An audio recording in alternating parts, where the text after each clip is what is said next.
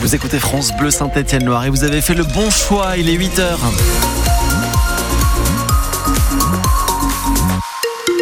Vous roulez bien sur les routes euh, de nos départements. Ce matin, prudence tout de même parce que les chaussées sont glissantes. Il pleut et ce sera le cas tout au long de la journée. On en reparle juste après le journal d'Emeline Rochdy. Et la France s'apprête à rendre un hommage national à Robert Badinter. Depuis hier et l'annonce de la mort de l'ancien ministre de la Justice, tout le monde se souvient des années 80, de l'abolition de la peine de mort, de la dépénalisation de l'homosexualité l'année suivante, et aussi d'avoir finalement changé d'avis après avoir entendu Robert Badinter réclamer la fin de la peine capitale. C'est ce que nous raconte Jean Proriol, député maire de Beauzac pendant 34 ans. L'alti-ligérien était dans les rangs de l'opposition à l'UDF et à l'Assemblée nationale en 81.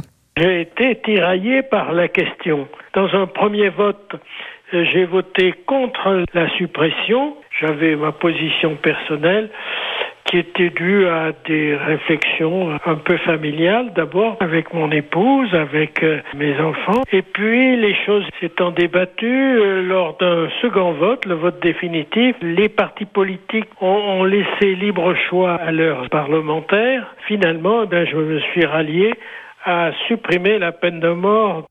Jean Proriol, député maire de Beauzac, il répondait à, à David Valverde. On enchaîne avec euh, euh, ce pays qui commence à commémorer hein, le 80e anniversaire du débarquement de la libération, c'est la France. Oui, bien sûr, parce qu'il y aura beaucoup de cérémonies euh, en Normandie notamment, mais aussi ça débute en Haute-Loire aujourd'hui avec un hommage à deux figures de la résistance auvergnate. Il s'agit d'Henri Ingrand, connu notamment pour avoir organisé plusieurs maquis, dont celui du Mont-Mouchet, et aussi de Joseph Lomened, ancien maire de Frugières-le-Pin, à côté de Brioude. L'histoire des deux hommes est d'ailleurs étroitement, intimement liée, Tiffany Antkoviak. Le 10 février 1944, Joseph Lemened est arrêté par la Gestapo à Frugières-le-Pin, la commune où il vit et dont il a été élu maire en 1935. Il est ensuite déporté au camp de Buchenwald en Allemagne où il meurt au mois d'août 44 sous un bombardement américain. Et Joseph Lemened emportera avec lui le secret de la cache qu'il a trouvé quelques mois plus tôt en Haute-Loire pour Henri Ingrand, une figure de la résistance en Auvergne qui sera fait compagnon de la libération après la guerre. Cette cache, située tout près de Frugières-le-Pin, au lieu dit Bakou, entre les communes de Mazra-aux-Roses et Sainte-Marguerite, est un QG important pour préparer, par exemple, la bataille du Mont-Mouchet en juin 44, avec les autres résistants qui se trouvent dans le secteur. Certaines de leurs histoires sont d'ailleurs à découvrir à travers des objets personnels et de nombreux documents au musée de la résistance de Frugières-le-Pin, le musée Joseph Lomened. Joseph Lomened, dont euh, la mémoire et le combat seront commémorés à 9h30 à Frugières-le-Pin euh, pour Henri Ce sera 11h15 au Lady Bakou, là où avait été caché, là où il avait été caché donc près de Mazra, au Rouze.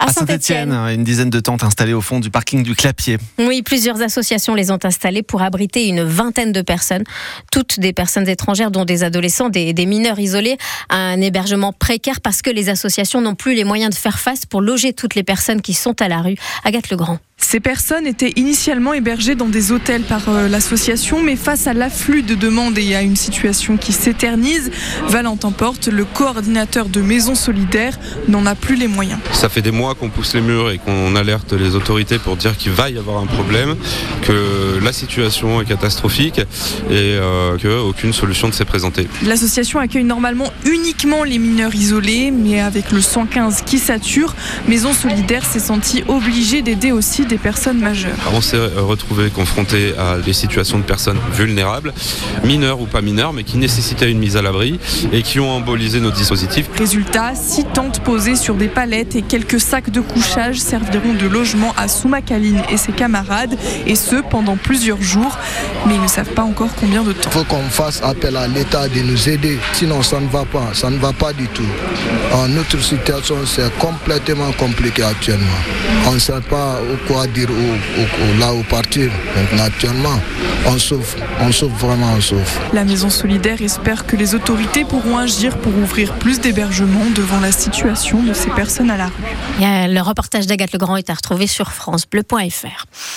Un trafiquant de drogue derrière les barreaux est présenté au parquet de Saint-Etienne hier, un Stéphano de 31 ans, chez qui les policiers ont retrouvé beaucoup d'argent liquide, 29 euh, 000 euros et plus de 11 kilos de cannabis sous différentes formes, avec tout le matériel nécessaire à la vente de, drogue. Il avait attiré l'attention de la police mercredi soir devant la gare de Château-Creux, euh, stationné au milieu de la route. Il avait vu les forces de l'ordre arriver et avait jeté deux petits sachets par la fenêtre. Jeudi soir, vous aviez peut-être croisé plus de policiers que d'habitude dans le centre-ville euh, de Saint-Etienne, mais aussi du côté de Terre-Noire. Une opération de contrôle routier qui a eu lieu jusqu'à minuit, dont les forces de l'ordre viennent de donner le bilan. 23 infractions constatées, 9 personnes arrêtées, dont deux parce qu'elles conduisaient sous l'emprise de stupéfiants, trois autres parce qu'elles avaient beaucoup trop bu. Les victoires de la musique avec quatre récompenses pour Zao de Sagazan. Si vous étiez au théâtre des pénitents fin janvier, ça ne vous surprendra pas. Elle a notamment été euh, primée euh, dans la catégorie révélation scène. Fait inédit, deux hommes se partagent le titre d'artiste masculin de l'année, Gazo et Vianney.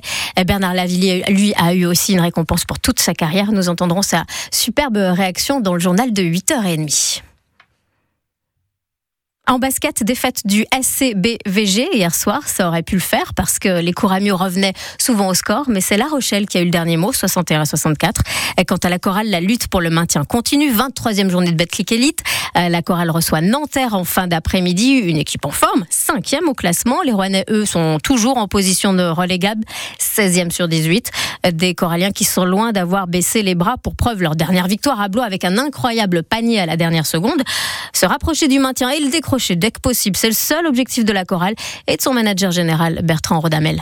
On regarde tous euh, au même endroit. Hein. On veut euh, arriver le plus rapidement possible euh, à notre target de, au moins 12 matchs gagnés. On va y arriver, c'est clair. Mais il ne faut pas oublier aussi qu'on a eu quand même des circonstances embêtante pour nous, euh, notamment on a deux matchs de retard, on a joué quatre matchs à l'extérieur d'affilée, donc euh, bah, quand on n'est pas chez nous, bah, c'est un peu plus dur. Hein.